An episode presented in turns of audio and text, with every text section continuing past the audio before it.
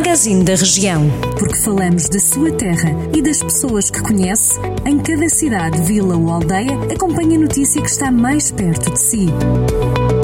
Magazine da Região. Edição de Carlos Esteves.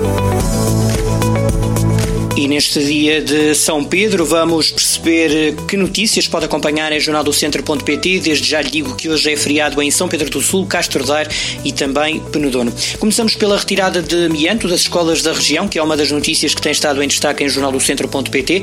O material vai ser removido de 21 estabelecimentos de ensino do distrito. No caso de Armamar, o amianto vai ser retirado da Escola Básica e Secundária Gomes Teixeira.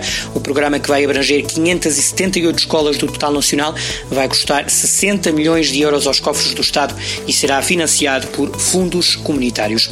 Ainda no meio escolar e por falar em feriado, São Pedro do Sul, a escola secundária vai ser requalificada. Os trabalhos vão custar 3 milhões e meio de euros. A vereadora da Educação da autarquia sampedrense, Teresa Sobrinho, refere que aquele estabelecimento de ensino vai finalmente entrar no século XXI. A autarca refere que a secundária de São Pedro do Sul vai poder receber alunos do 5 e 6 anos de escolaridade. As obras vão durar um ano e meio e podem já começar no final deste ano. Tudo está a ser pensado para que haja um calendário de modo a permitir que as aulas decorram sem qualquer tipo de constrangimento à medida que a requalificação vai avançando. A comparticipação nacional vai ser paga a meias entre o Estado e o município de São Pedro do Sul.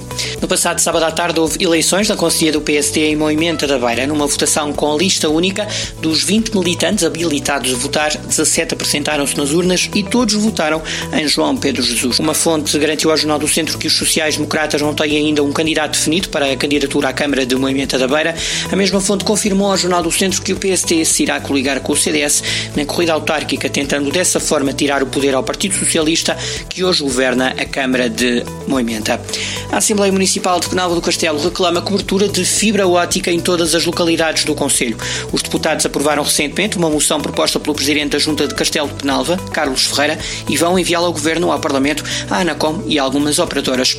No documento, os deputados subscritores dizem que em Penalva ainda há muitas localidades e habitações sem acesso à rede de fibra ótica. Acrescentam também que haja melhoria e pedem que haja melhoria da cobertura da rede móvel do Conselho. A volta a Portugal em bicicleta foi adiada. A maior prova do ciclismo português iria começar a 29 de julho e terminar só a 9 de agosto. Foram vários os municípios que se mostraram reticentes na passagem do pelotão pelos seus territórios. O município de Viseu foi um dos que mostrou desconfortável com a passagem da prova, algo que o Presidente da Câmara Municipal de Viseu, Almeida Ricos, afirmou e confirmou. A cidade de Viseu iria ser palco da chegada da etapa que antecede o dia de descanso da prova, que iria ser recebido pela cidade.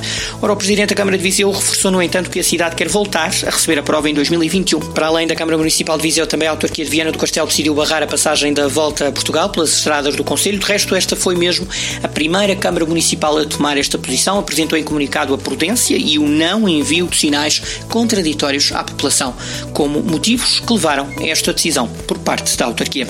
São estas algumas das notícias que o Jornal do Centro cobriu e vai continuar a cobrir nos 24 conselhos do Distrito de Viseu, mais um de Aguiar da Beira, que pertence à CIM Viseu de Alafões. Continua ligado connosco em 98.9 FM e neste caso também em jornaldocentro.pt. Jornal do Centro, a rádio que liga a região.